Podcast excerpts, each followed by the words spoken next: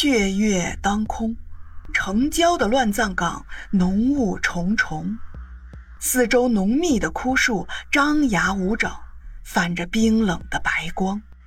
悠悠的林火忽远忽近，一个全身素白的身影从薄薄的黄土里坐了起来，白皙纤弱的脸上，双目陡然睁开。凛冽犀利的目光仿若寒星，他眉头微微蹙起，薄唇紧抿，那个不属于他的模糊的记忆也越来越清晰起来。沿着狭窄的黄土路向进城的方向走着，不知道走了多久，天已蒙蒙泛起了亮光。忽然间，狂风大作，飞沙走石。苏白露被风沙裹得睁不开眼，脚下一个踉跟，他重重的摔倒在地上。刚刚还狂风肆虐的天，倏地收住了，身下摸起了一阵冰凉僵硬。苏白露猛地睁开眼睛，只见一具冰冷的女尸，头朝下笔直的趴在地上，凌乱的长发披散一地。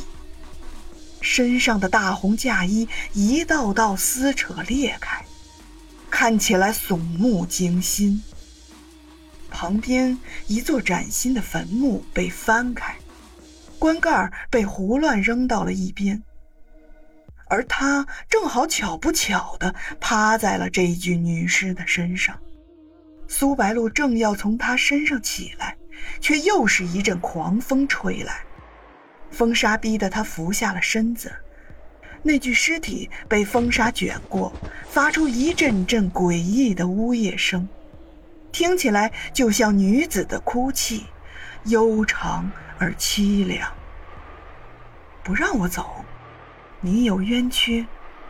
苏白露眯着眼睛看向身下尚被他压住的女尸，风烈烈响起，呜咽声更响了。似乎在回答着他的问题。都说生死有命，不过我恰好不信命，我更喜欢“现世报”这个词多一些。你既然是我来到这里遇到的第一个人，放心吧，我会帮你。风忽然响了，压在他身上那股无形的力量陡然淡了下去。